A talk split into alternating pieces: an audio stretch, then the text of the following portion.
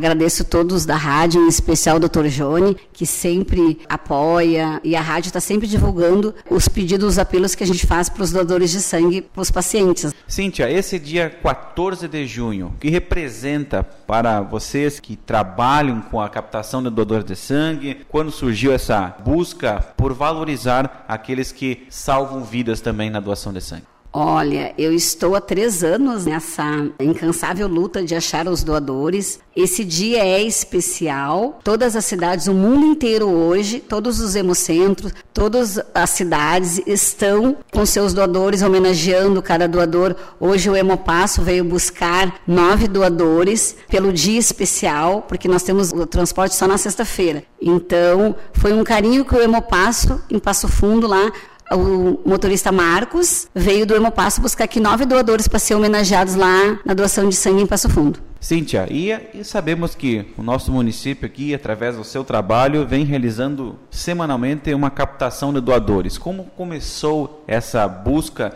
de levar doadores de Tapejara para salvar vidas daqueles que estão precisando de uma doação de sangue? Há três anos atrás, a Rosângela de Matos, que fazia, ela perguntou se eu gostaria de continuar o trabalho, que eles faziam às vezes de 15 em 15 dias, uma vez no mês, e ela disse que não era fácil. Digo, vou pegar esse desafio. Realmente, Tapejara toda sexta-feira vai, é o único município que vai toda sexta-feira de janeiro a dezembro, só nos feriados que não. Alguns sábados também quando abre a gente vai. Então assim, é um trabalho difícil porque nem sempre tu consegue aquele doador que doou ano passado, mas estamos conseguindo, estamos zerando o negativo de cada família, de cada paciente. Tem muitos que não querem ajudar, mas não tem problema. A gente luta, batalha, os falecidos também. Quem falece, a gente repõe o sangue porque quando estava vivo precisou, então a gente tem que repor.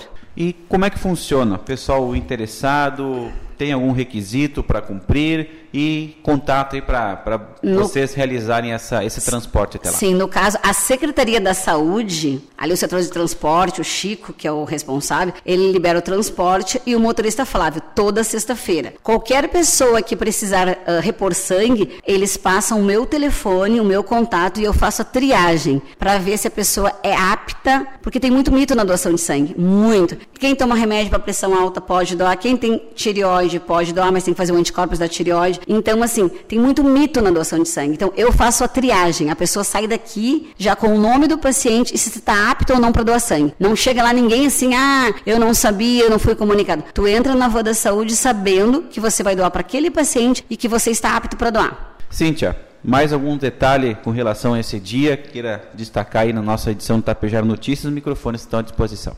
Olha, eu queria agradecer a todos os doadores que foram hoje, esses novos doadores, porque eu liguei para mais de 100 pessoas e aí cada um tem seu compromisso, cada um tem a sua prioridade. Mas assim, agradecer hoje os doadores que foram hoje, nesse frio, nesse tempo, foram lá salvar quatro vidas e ajudar os pacientes que precisam. E agradecer à rádio mais uma vez, a todos da rádio, que sempre estão me ajudando me apoiando. Nós recebemos essa oportunidade, a captadora voluntária de doadores de sangue aqui do município de Itapejara, Cíntia Pitã, falando sobre esse dia 14 de junho, o Dia Mundial de Doador de Sangue.